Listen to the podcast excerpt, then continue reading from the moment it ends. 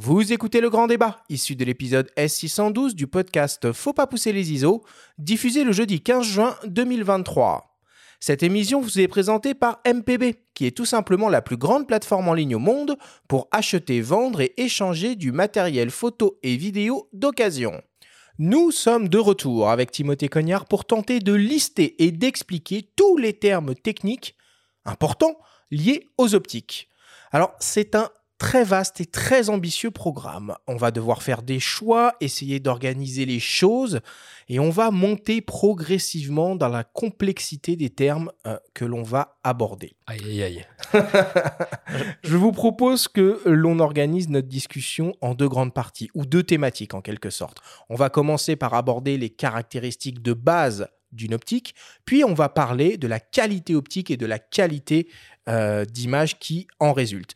Mais avant toute chose, euh, Timothée, est-ce que tu peux essayer de nous expliquer pourquoi finalement les objectifs photo ou vidéo sont des produits de très haute technologie optique, évidemment, mais aussi mécanique et électronique? Alors, c'est euh, pour expliquer un petit peu en quoi c'est intéressant d'un point de vue technologique, c'est qu'en en fait, il y a une, toute une dimension de conception, donc il y a toute une partie physique euh, fondamentale. Euh, on va peut-être en parler un tout petit peu plus tard, mais il y a beaucoup de problèmes physiques durs à résoudre, notamment quand on veut avoir des ouvertures qui sont assez larges, Mhm. donc à collecter plus de lumière. Il y a toute une précision dans la fabrication. Le processus de fabrication est très complexe parce qu'il faut garantir des, ce qu'on appelle des tolérances de fabrication qui sont souvent de la classe de quelques microns en fait. Donc c'est vraiment... euh, Le niveau de précision? Oui, oui, c'est extrêmement précis. Euh, on a besoin de, de garantir une durée de vie sur l'ensemble de l'utilisation du, du produit. Donc, typiquement, quand on fabrique une optique, il faut qu'elle soit, même malgré des éventuels chocs, des poussières, etc., euh, utilisable même dix ans plus tard. Euh, et tout ça, c'est extrêmement complexe. Il y a tout un souci, effectivement, aussi d'électronique, euh, tu le précises, euh, sur la partie mise au point. Parce que plus on essaye de faire des mises au point précises, et plus il faut avoir aussi toute une mécanique derrière qui suit. Et donc, on a vu plusieurs étapes dans les processus de mise au point. C'est-à-dire que maintenant, on est beaucoup avec du focus by wire. Donc, c'est en gros, quelque part, un- une mise au point qui est faite par de l'électronique pure et qui est déconnectée de la mécanique de rotation de la bague. Alors que. Plus en plus le cas, non? Avec Oui, c'est- parce qu'il y a plus de connecteurs qu'avant. Oui, et ça permet de gagner un petit peu en, sou- en souplesse et en finesse de mise au point, euh, alors qu'avec la partie mécanique, on n'avait qu'une finesse jusqu'à un certain niveau. Et, ça commence à devenir insuffisant pour certains euh, des objectifs enfin, qui ont notamment des grandes, grandes euh, ouvertures avec des profondeurs de champ très faibles. Donc euh, effectivement, il y, y a beaucoup de problèmes euh, très... Enfin, ça demande de la technologie. Normalement, il y a aussi toute une phase de test en amont avant de les vendre euh, qui coûte relativement cher et qui probablement rajoute une bonne partie du prix de l'objectif parce que vendre un objectif, c'est aussi l'avoir testé en amont. Et donc, il y a tout un tas de tests dans les usines qui sont faits pour vérifier que euh, les niveaux de performance correspondent à ce qu'on avait prévu, que euh, on n'est pas dans les, mauvais, euh, mauvaises parties du tolérancement. Enfin, typiquement, si on a tout qui se désaligne pas comme on voudrait, ça peut avoir des conséquences sur la qualité. Et donc, tout ça, ça a été amélioré progressivement, je pense, depuis une vingtaine d'années quand même. Et donc, on en arrive à effectivement des, optiques, on voit bien, d'ailleurs, même le Sigma 14 mm, beaucoup de lentilles et, et des précisions qui vont avec, avec beaucoup de poids. Et le poids, en fait, là, est un peu un gage de aussi solidité mécanique. Oui, il y a quelques années, euh, Fujifilm avait euh, montré un prototype d'un 35 mm f1, 33 mm f1, je crois, donc format APS-C. Et finalement, ils ont commercialisé un 50 mm f1 parce qu'ils ne sont pas parvenus au compromis euh, idéal. À un moment donné, il y a des lois qui font que, on ne peut pas non plus proposer des, optiques à plusieurs kilos.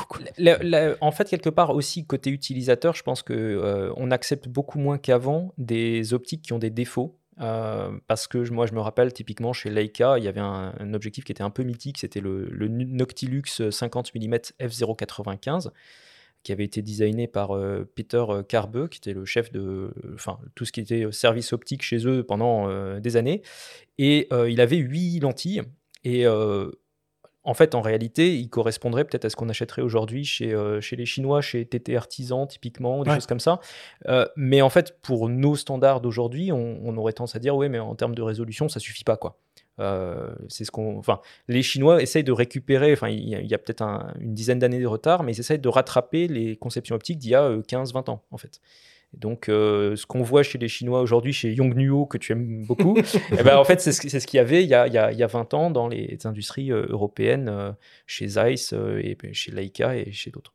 Et tu dirais, toi, que le, la conception optique, c'est, c'est un truc qui touche quasiment au domaine de l'art ou c'est, de, la, de la science pure?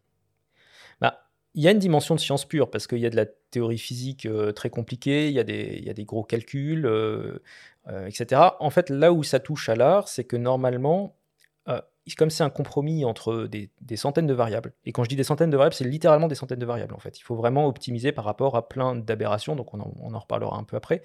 il y a aussi toute la partie colorimétrique, etc. Est-ce qu'on a des aberrations chromatiques qui sortent ou pas?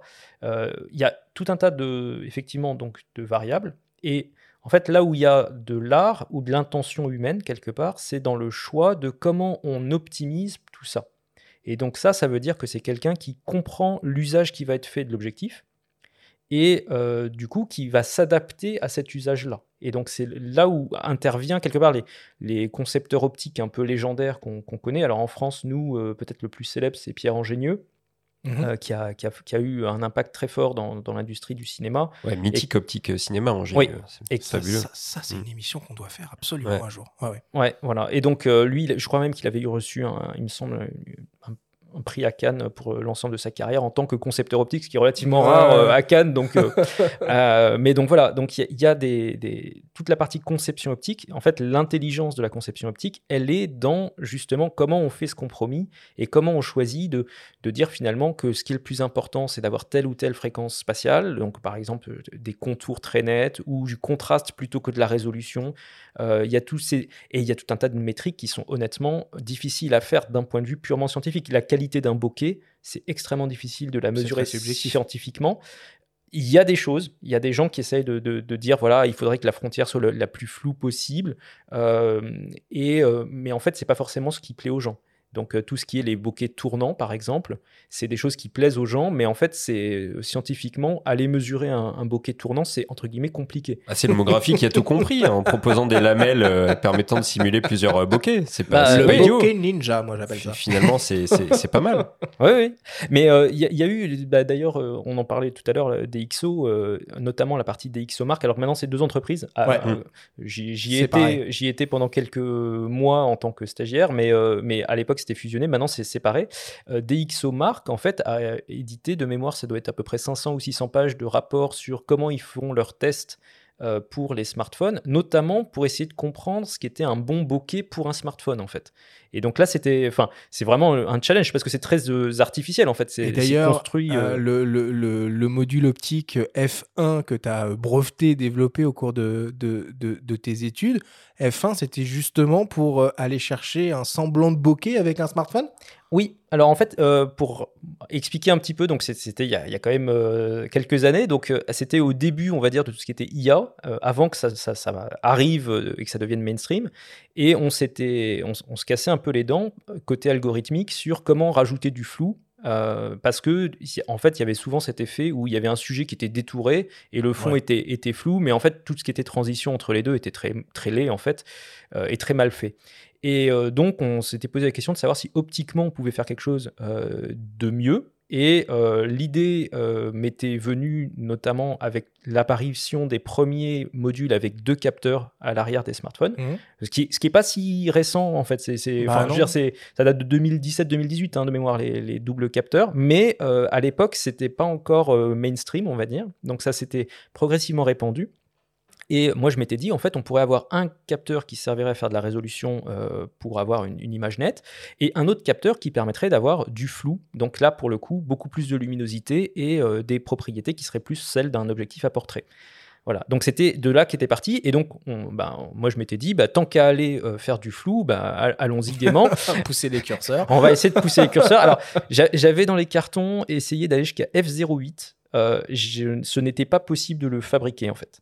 Et à partir de quelle taille de capteur? Alors c'était des capteurs euh, qui correspondaient au standard de, de l'iPhone de l'époque. Donc ça doit être du 1 tiers de pouce ou 1 sur 2,5 pouces de mémoire.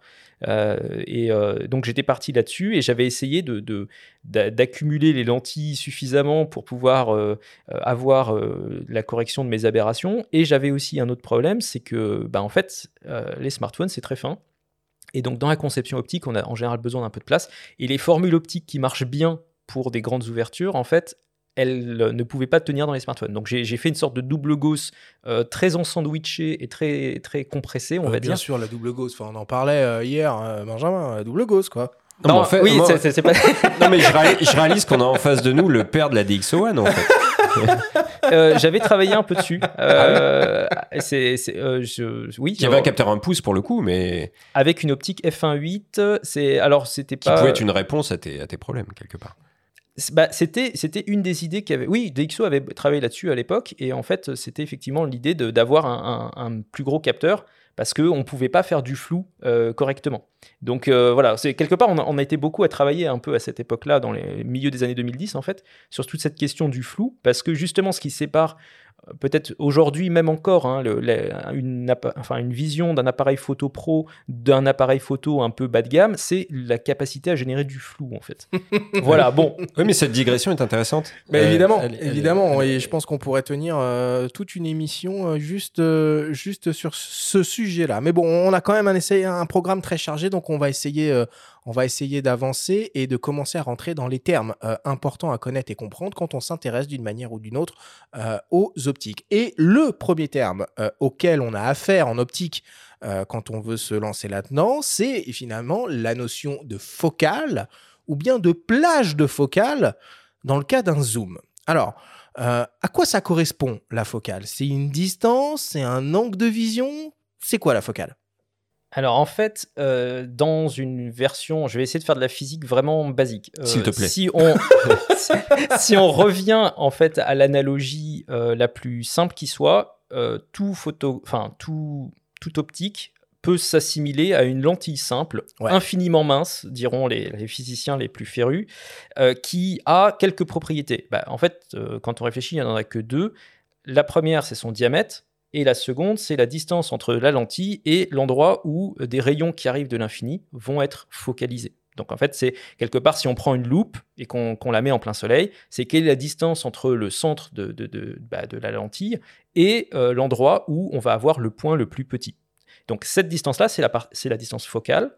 Et l'autre, euh, donc la, taille de, la lentille, en fait, c'est la pupille ou euh, c'est ce qui va donner toute la partie ouverture. Donc, quand on mmh. discute d'ouverture, en fait, on discute de cette dimension-là.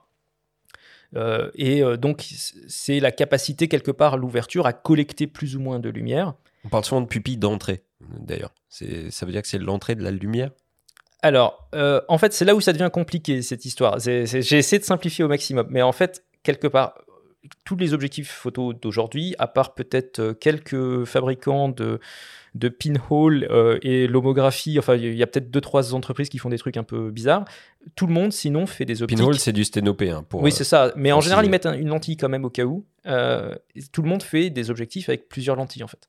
Et parce que justement les, les propriétés physiques de la loupe euh, elles sont très bien pour faire euh, en gros une focalisation rapide euh, du soleil sur, sur une fourmi si on a envie de faire brûler une fourmi, mais c'est pas très efficace en fait pour faire une jolie image parce que l'image se dégrade très très vite, on n'a pas les propriétés qu'on voudrait. Donc en fait, c'est un ensemble de lentilles.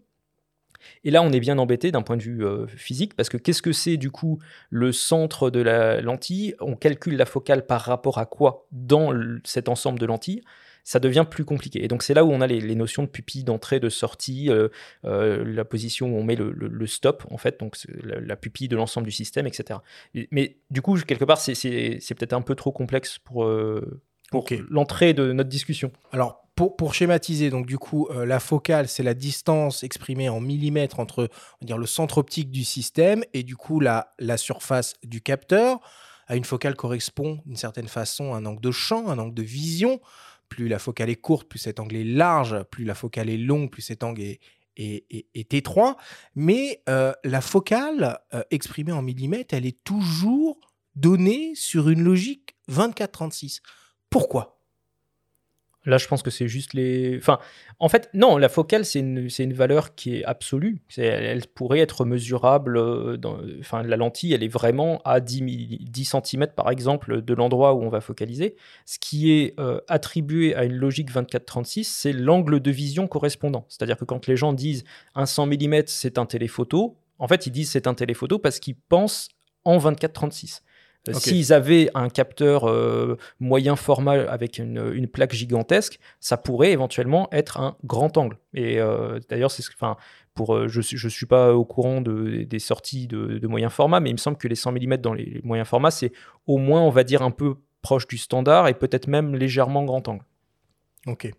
Alors, euh, il y a un truc qu'il faut aussi euh, préciser, c'est que évidemment, hein, il y a différentes montures d'objectifs qui existent en fonction des constructeurs, mais au sein même de certains constructeurs, on va retrouver des gammes d'optiques conçues pour les hybrides 24-36 et des gammes d'optiques conçues pour les hybrides équipés de capteurs au format APS-C. Il y a du coup cette notion de cercle de couverture ou de couverture de, l'optique. Est-ce que tu peux nous expliquer un peu comment ça fonctionne ce truc-là? Alors en fait l'idée là c'est que donc on est, on est passé de la lentille simple à euh, un ensemble de lentilles euh, qui constitue vraiment un objectif et normalement c'est optimiser la qualité d'image sur une certaine zone de l'image. Et donc en fait on peut euh, être plus ou moins exigeant sur la dimension de cette zone. Plus la zone est grande et euh, quelque part plus c'est- difficile de faire une optimisation. Et plus ça veut dire qu'on a des lentilles qui sont larges en réalité, donc on a des gros objectifs en fait. Euh, donc beaucoup de constructeurs se sont dit, je pense à peu près dans les années 2000, quand il y a eu les premiers réflexes numériques, que c'était une super idée de quelque part faire une deuxième gamme moins chère en optimisant sur uniquement la zone qui était nécessaire. Et pour beaucoup de gens, c'était la PSC. Voilà, c'est principalement ça.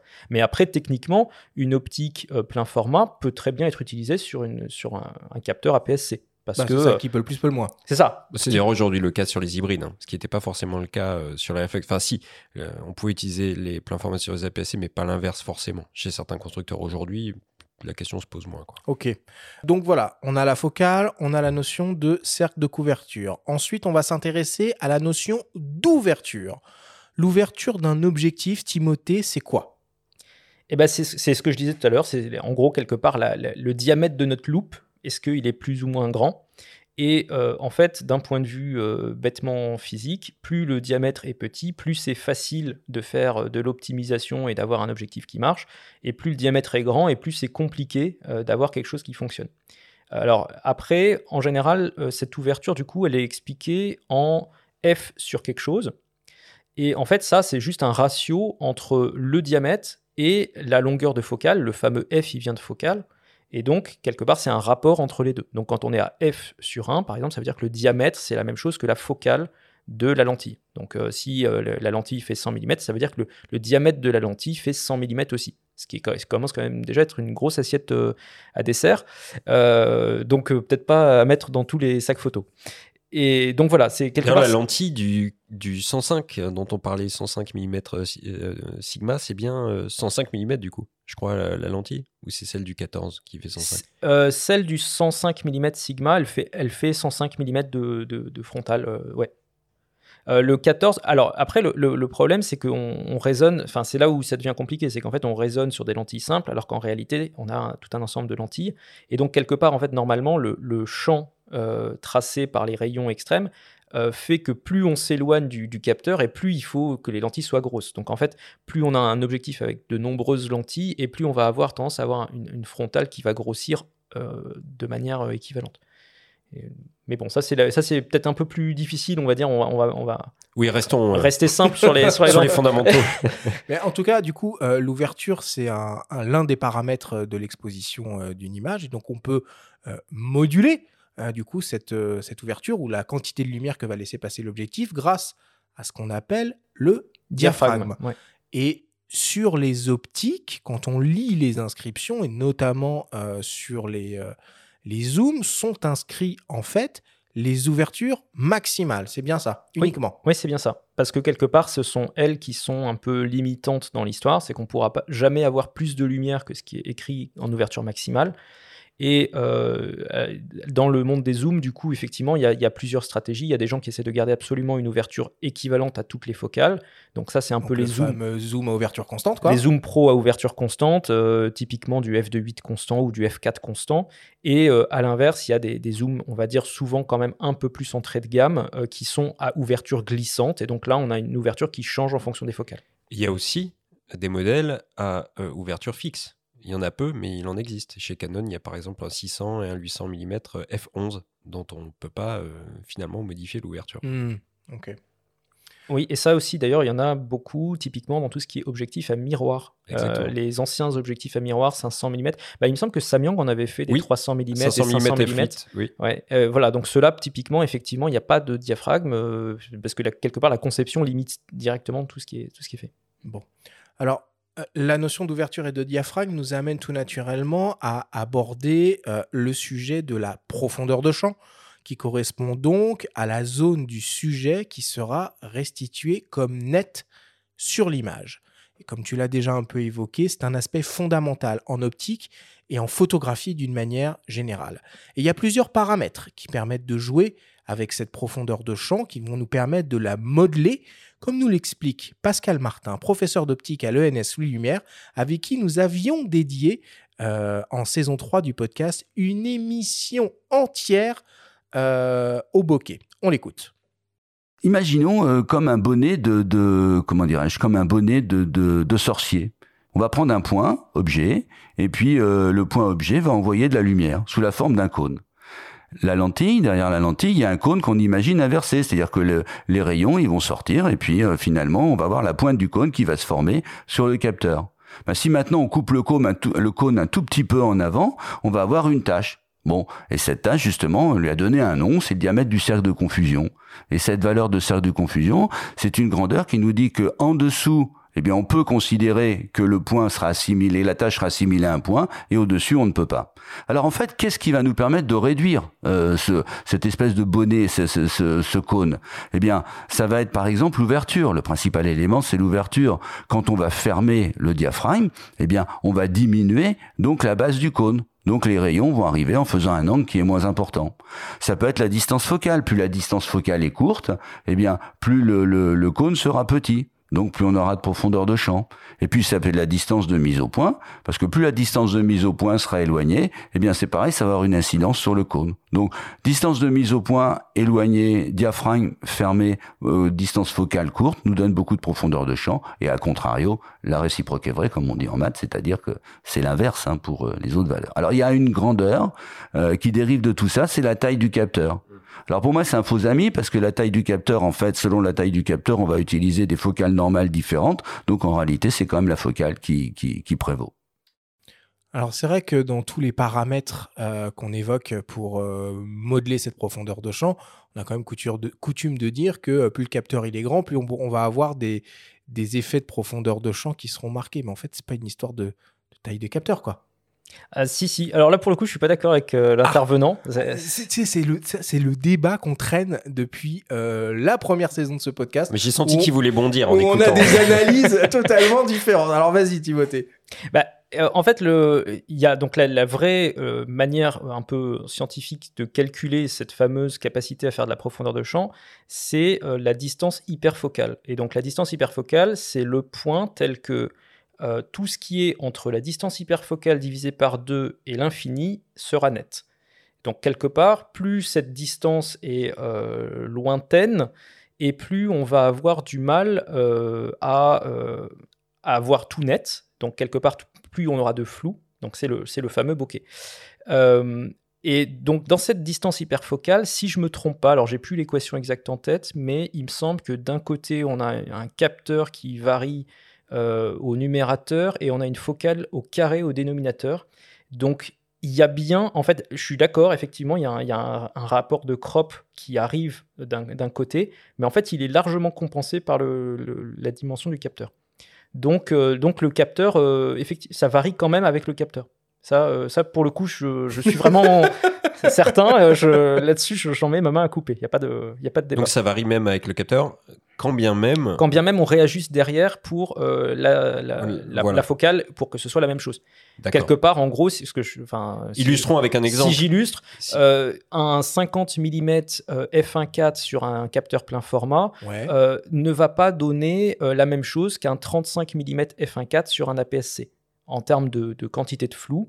Et, euh, et si, alors pour, pour faire très très simple, si on voulait compenser, Ouais. il faudrait avoir euh, quelque part le, le- le fameux euh, crop factor euh, entre, les, entre les deux, donc 1,5 à peu près là, Ouais. euh, qui serait euh, mu- multiplié par l'ouverture. Donc typiquement, il faudrait ouvrir le 35 mm à f1 à peu près pour avoir l'équivalent de ce qui s'est passé avec le 50 mm f1.4.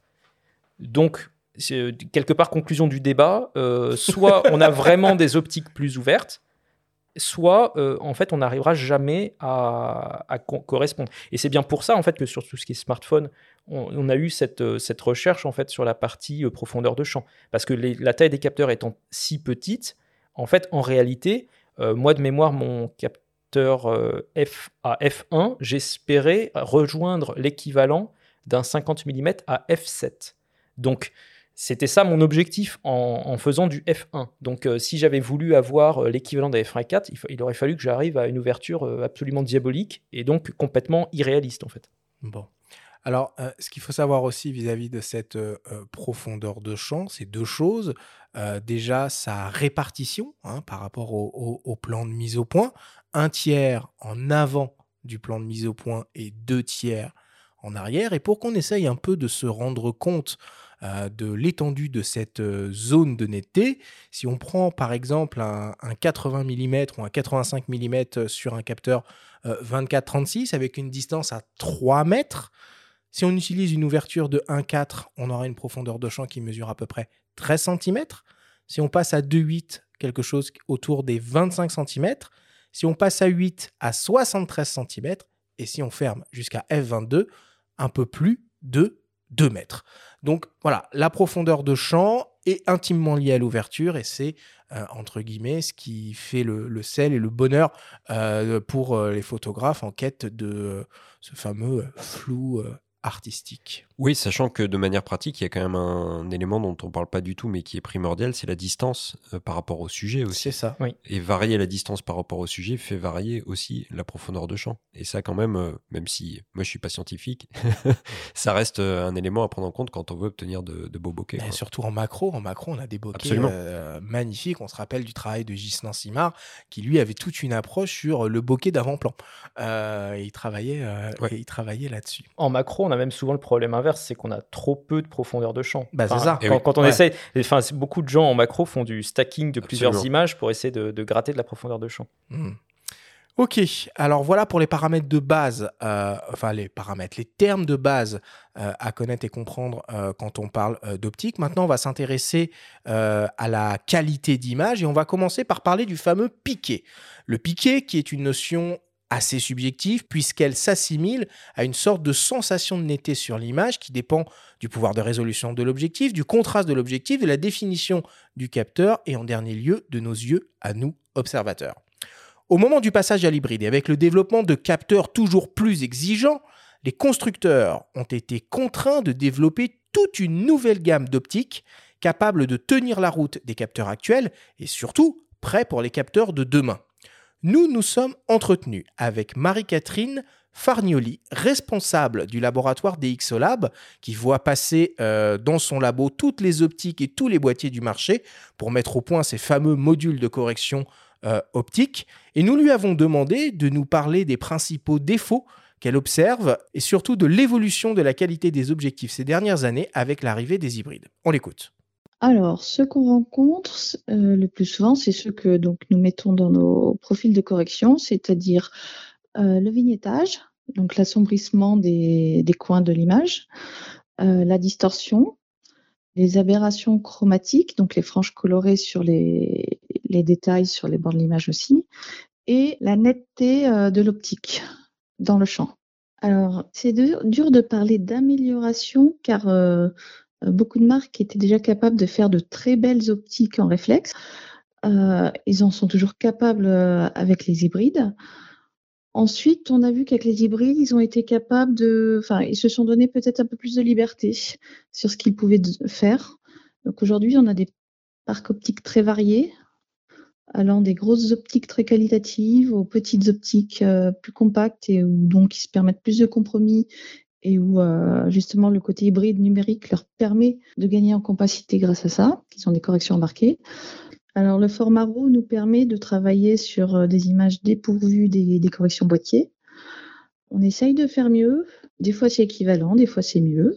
Mais en tout cas, chez nous, ça permet d'avoir une modulation. Nos corrections dans, dans, le logiciel Photolab, euh, par exemple, on peut avoir une modulation des corrections, ce qui n'est pas possible avec les corrections embarquées sur les hybrides, c'est du on-off? Alors finalement, le, piqué, c'est un peu le nerf de la guerre euh, quand on parle euh, d'objectifs euh, photo. Et euh, ce piqué, bah, il peut varier. Il varie entre un zoom et une focale fixe. Il varie en fonction de la focale d'un zoom. Il peut varier entre le centre et les bords des images. Il varie en fonction de l'ouverture.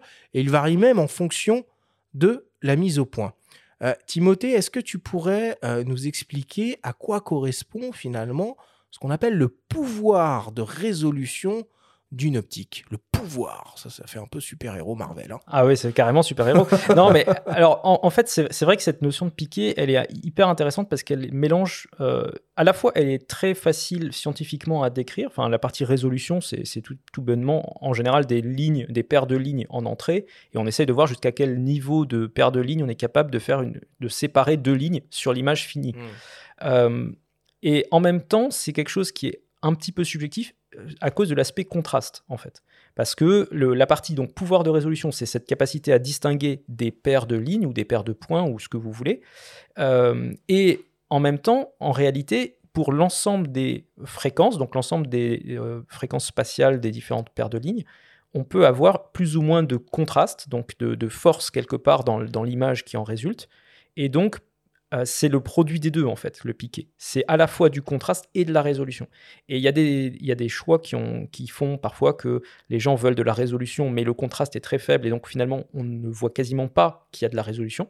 Et à l'inverse, il y a des fois des, bah, des gens qui poussent le contraste, mais même, euh, même en, en traitement d'image, on peut le faire, ça, de pousser le contraste sur quelque chose. Ça donne une sensation de netteté. Ça donne une sensation de netteté, mais c'est toujours une netteté un peu grossière. C'est pas très, euh, c'est pas très subtil, quoi. C'est beaucoup ce que faisaient, je pense, les, les, les gens qui faisaient des, des smartphones typiquement ou, ou des appareils compacts il y a, il y a quelques années, quand euh, il n'y avait pas encore assez de résolution, ils essayaient de compenser en poussant Ouais, le les images contraste, la beaucoup trop flatteuses, trop saturées, trop, trop Voilà. poussées. Ouais. Ouais. C'est vrai. Et, et quelque part, un, quel- un- quelqu'un qui a l'œil un peu éduqué le verra tout de suite. Ça, ça, ça, ça- ça paraît un peu pas naturel. C'est un peu le même effet qu'on peut avoir avec tout ce qui est HDR. Quand c'est un peu trop poussé, on, ça fait pas naturel et tout le monde le voit tout de suite.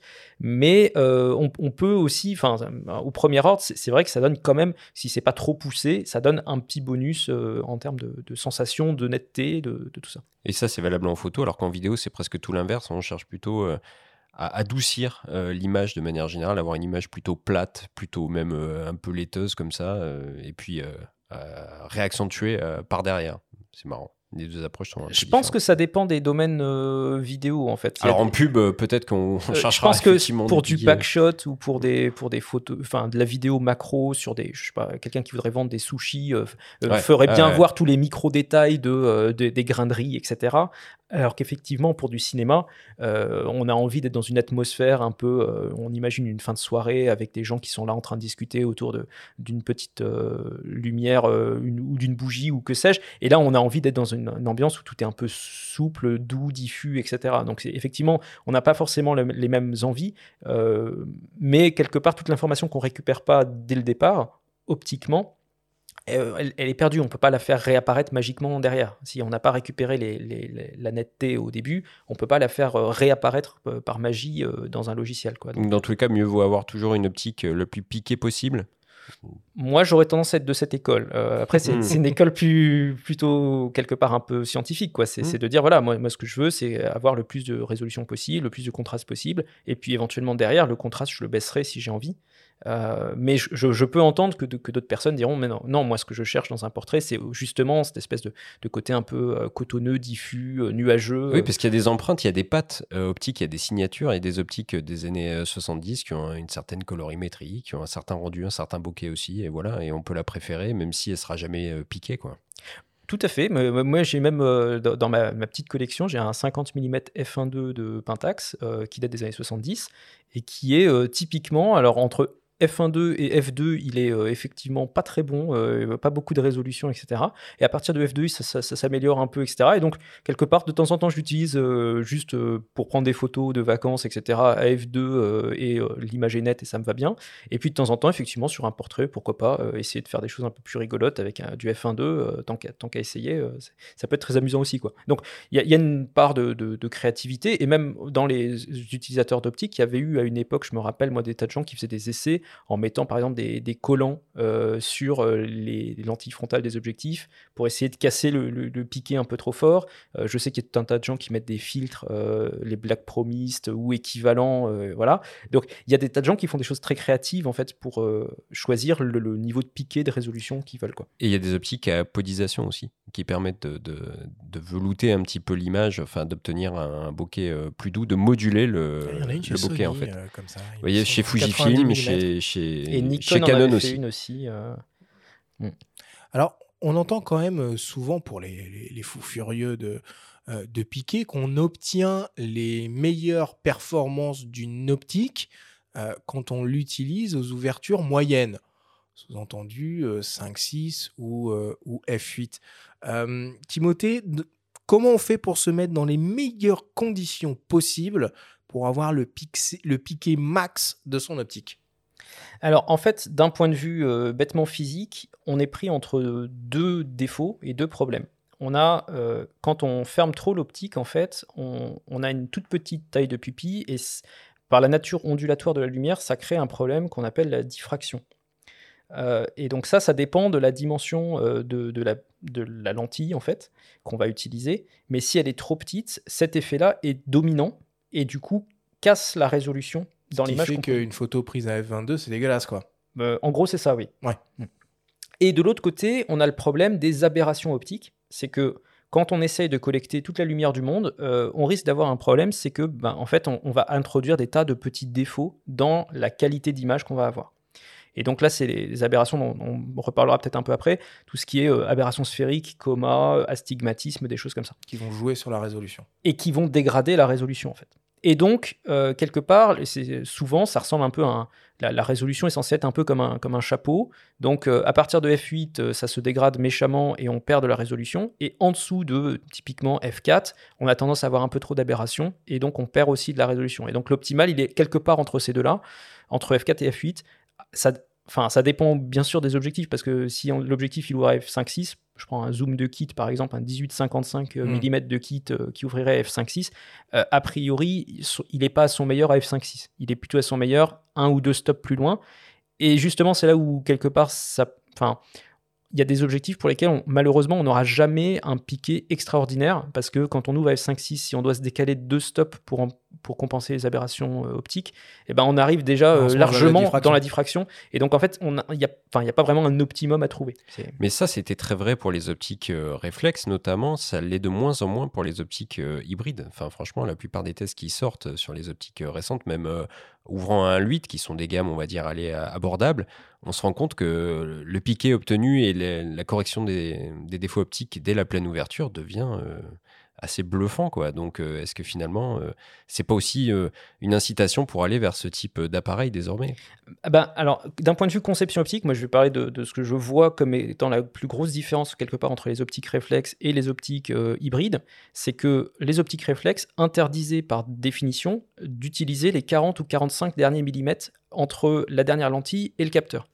Et ça, c'est une énorme limitation parce que, euh, en fait, quelque part, c'est si je devais faire une analogie avec du Scrabble, Ce qu'on appelle le tirage optique. hein. oui, c'est ça, le tirage mécanique. Euh, quelque part, ces optiques-là, elles comptent double en termes de correction des aberrations.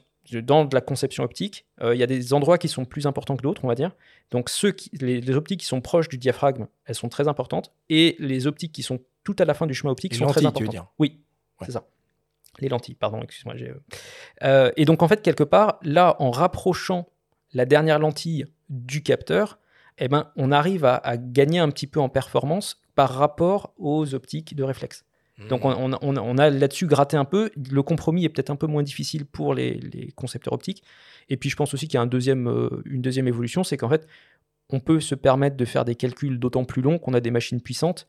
Et euh, c'est vrai qu'en en, termes de, force brute, les, ordinateurs d'aujourd'hui sont quand même beaucoup, euh, plus puissants que ce qu'il y avait il y a une vingtaine d'années. Euh, et beaucoup plus puissants que ce qu'il y avait il y a 50 ans quand les gens faisaient les calculs à la main, en fait. Parce qu'il y a 50 ans, les calculs des formules optiques, c'était fait à la main. Ok. Et alors, il y a un autre paramètre aussi qui, qui revient de temps en temps dans cette notion de piqué, c'est la notion de distance de mise au point. et il semblerait que les objectifs soient optimisés pour un usage à une certaine distance de mise au point. C'est vrai ça? Oui, c'est vrai. Alors comment ça se matérialise ce truc-là?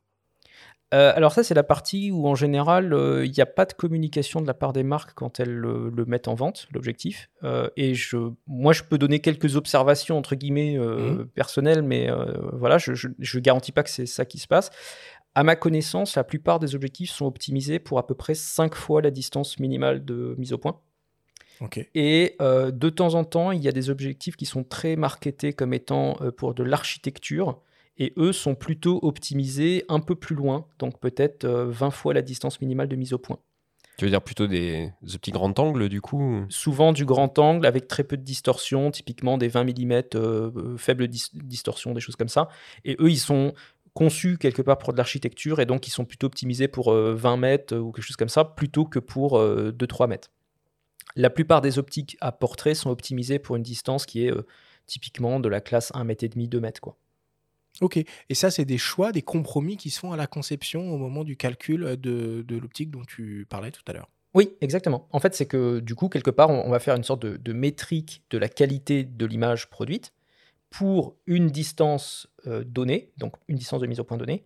Et donc, quelque part, il faut bien choisir à un moment donné la distance de mise au point pour calculer euh, notre qualité d'image. Et euh, ben, on, est obligé de choisir une distance de mise au point qui, correspond à un cas d'usage typique. Donc ça va être, si on est en, portrait, on va choisir à un mètre ou deux, parce que c'est à peu près la distance à laquelle les gens vont faire un portrait. mais après, quelque part là-dessus, c'est là où, en fait, le côté polyvalent des optiques peut éventuellement être un peu limité, c'est que enfin, avoir une optique qui marche aussi bien entre une distance euh, minimum raisonnable et euh, l'infini, ben, peut-être que c'est pas toujours le cas. Et, les gens qui le voient le plus, en fait, je pense que ce sont les astrophotographes typiquement, parce que euh, souvent les optiques, enfin, les optiques pas chères, grand angle qu'ils pourraient utiliser, sont justement pas optimisées pour l'infini en fait. Et donc c'est là où ils voient les défauts. et donc c'est là où par exemple peut-être le 14 mm dont on parle va peut-être améliorer les choses pour certains astrophotographes parce que lui, il sera visiblement, enfin, du marketing que je vois, conçu pour de l'astro, donc probablement conçu pour une mise au point à l'infini faut qu'on fasse revenir Thierry Legault, un ah, spécialiste de l'astrophotographie. Il est extraordinaire. Qui bosse en Sigma pas mal. Et à mon avis, le 14, il va le, le bon, alors, on, a expliqué un peu les choses euh, qui tournent autour du, euh, du piqué. On a abordé donc euh, les différents phénomènes qui peuvent altérer la résolution d'une optique. Il s'agit des aberrations. Donc, on va rentrer un petit peu plus dans le, dans le détail de ces fameuses aberrations. Alors, il y a deux grandes catégories d'aberrations ce qu'on appelle les aberrations euh, géométriques et ce qu'on appelle les aberrations optiques. Je propose qu'on commence par parler des aberrations géométriques. C'est quoi exactement une aberration géométrique? Comment ça se matérialise et euh, comment surtout on peut essayer de s'en débarrasser? Alors, je me suis torturé cette nuit en préparant cette, euh, discussion sur les aberrations, sur la manière dont on allait pouvoir expliquer ça euh, en étant relativement simple et, facile à comprendre pour, pour le plus grand nombre.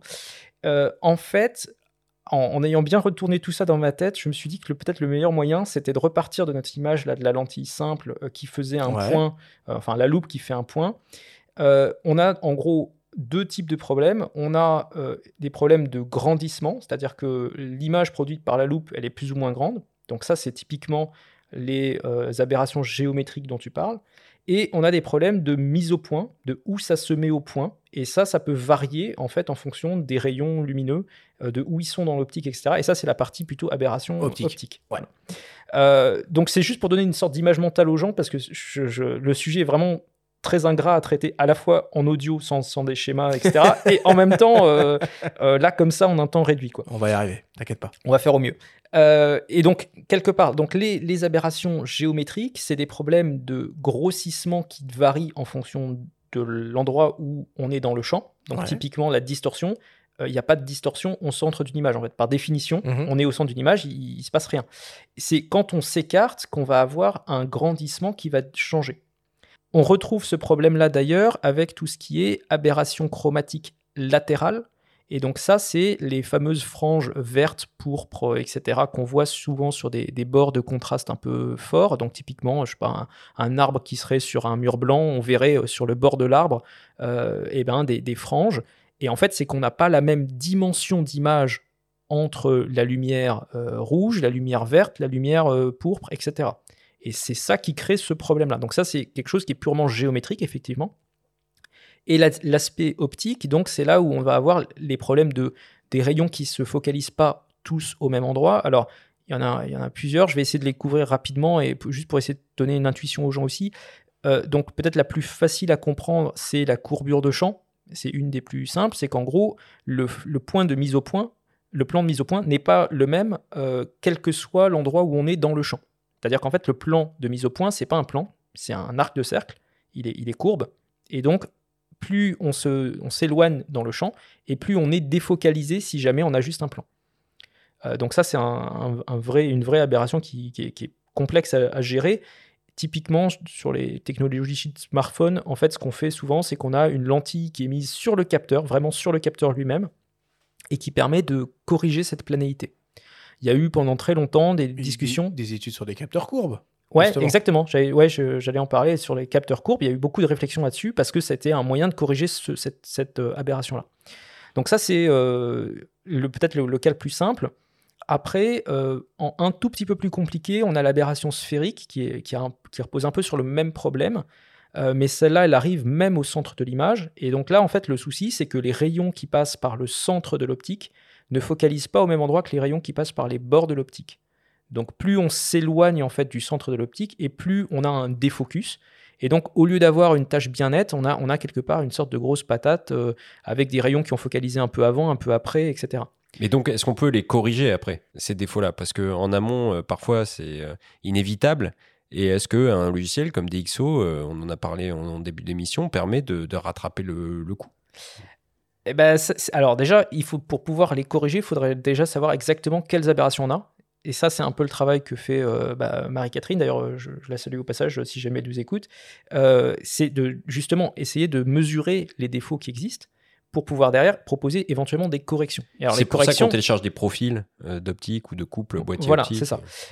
Les corrections, elles sont forc- forcément, elles ont, enfin, elles ont leurs limites aussi en fait. C'est que quelque part, on fait, alors en mathématiques, ça s'appelle une opération de déconvolution. Donc en gros, on essaie de soustraire à euh, quelque chose qui est censé être parfaitement net, en fait, une, une tâche qu'on qu'on a mesurée. Euh, le problème, c'est qu'en général, quand on fait ça, on crée du bruit dans l'image, on rajoute des, potentiellement des artefacts, euh, et donc il y a, enfin, quelque part, le, trade-off n'est pas toujours euh, à, la faveur de l'utilisateur là-dessus. Donc on- il y a des fois où ça se passe très bien, et il y a des fois où en fait on n'arrivera pas à faire vraiment mieux. Voilà. Euh, on, peut, on peut quand même aider un peu. Enfin, les modules de DxO, moi je trouve euh, en moyenne ça, aide quand même pas mal pour les optiques un peu vintage ou pas forcément parfaites, mais ça a ses limites aussi quoi.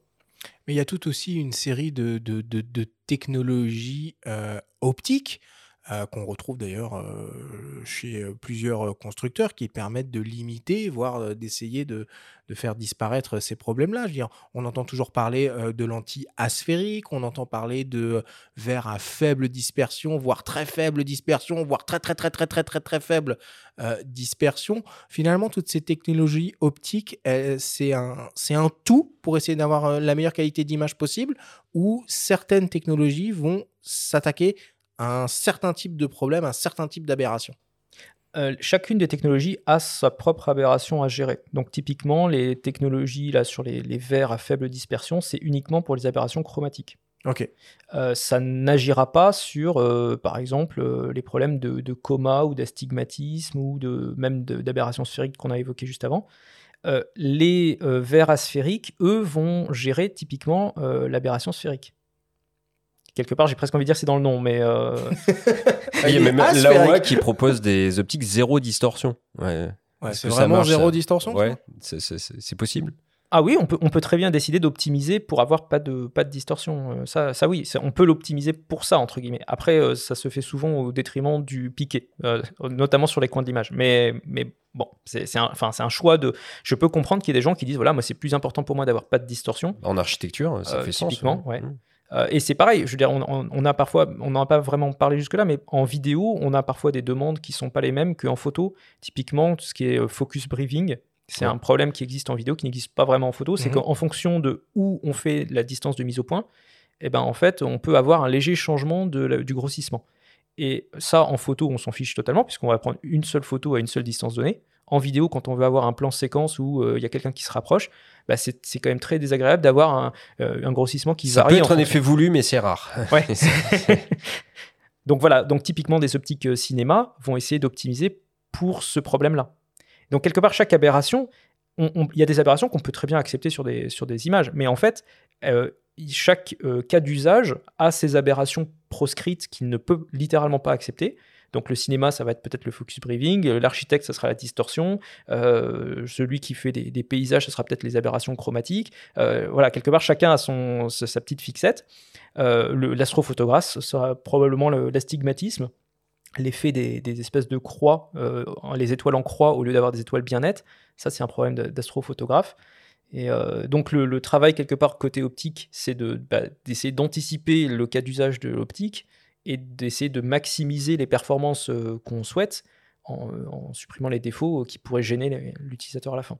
C'est qu'une histoire de compromis. C'est qu'une histoire de compromis. C'est on, essaye de l'expliquer depuis euh, depuis plusieurs émissions. Où on aborde ces euh, ces, euh, thématiques-là. Il y a effectivement euh, des optiques conçues pour des usages euh, spécifiques et euh, et tout est une question de compromis et que même quand on met euh, mette 600 euros, 1500 euros ou 10 000 euros dans une optique, eh ben, les compromis seront mis ailleurs, mais euh, c'est qu'une histoire de, compromis. Timothée, pour terminer, le, vignettage, c'est alors, là pour le coup, ça peut être un, parti pris esthétique d'avoir du vignettage dans, ces images. Ça vient de quoi? C'est une aberration de vignettage ou pas du tout? C'est qu'on a mal placé son pare-soleil en général. Ou qu'on a un problème de taille de capteur Ça peut être ça en fait, hein. ça, peut, être un problème de taille de capteur. hein. Parfois, il y, a- eu des, cas de figure de, gens qui ont essayé euh, euh, typiquement de recycler des optiques pour APS-C en, optique full frame et qui se sont rendus compte qu'en fait ça ne marchait pas. Euh, en fait, le vignettage, donc c'est pas une aberration d'un point de vue optique. Il y, a quelques effets physiques qui sont vrais pour le vignettage et qui sont un peu naturel. En fait, quelque part, on n'y pourra rien euh, par rapport à l'ouverture. C'est euh, ce qu'ils appellent en, physique, on appelle ça la, loi en cosinus 4. C'est la puissance 4 du cosinus. C'est quelque part la lentille de dôme euh, qui est en tête.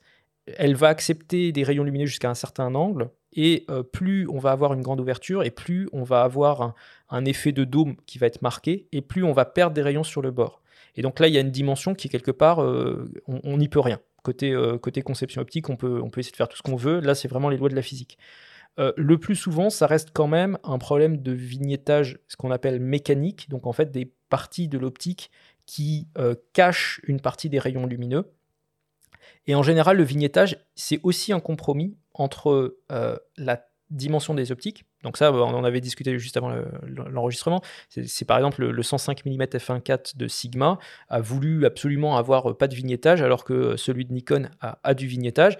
Euh, Il y a quand même peut-être 600 ou 700 grammes d'écart entre les deux. On parle de deux optiques en monture réflexe. hein, on Voilà, c'est ça. Ouais. Euh, donc, euh, donc peut-être que c'est un choix qui, qui se regarde de ce point de vue-là. Après, c'est aussi un, choix par rapport en fait à tout ce qui est euh, les haloparasites, donc les flares, les ghostings, tous ces trucs-là. Euh, donc les réflexions internes dans l'optique. Donc quand il y a du... En, en fait, quelque part, on essaie de protéger les réflexions, enfin protéger l'image finale des possibles réflexions internes dans l'optique. Et ça, ça introduit forcément un peu de vignettage. Et donc euh, là-dessus, il y, a souvent un arbitrage à faire entre est-ce qu'on veut vraiment une optique qui résiste très bien au flair ou est-ce qu'on veut une optique sans vignettage. Et on ne peut pas vraiment toujours avoir le, le meilleur des deux mondes. Eh ben, écoutez, on va, on va conclure euh, cette discussion euh, sur ces mots. On a évoqué bah, beaucoup de termes, beaucoup de notions liées aux optiques, à la qualité euh, d'image et à la qualité euh, optique. Évidemment, on pourrait faire une émission dédiée sur chacun des termes euh, que l'on a évoqués ici. Mais voilà, on a déjà un, on a déjà un beau panorama des notions importantes à connaître et comprendre quand on s'intéresse à l'univers des optiques en photo. Merci beaucoup, Timothée, de nous avoir bah, tout expliqué. Alors, je ne dis pas qu'on a tout compris. Faut prendre des notes. c'est vrai, une émission comme ça, faut vraiment prendre des notes. mais euh, en tout cas, voilà, il y euh, il y avait beaucoup de choses.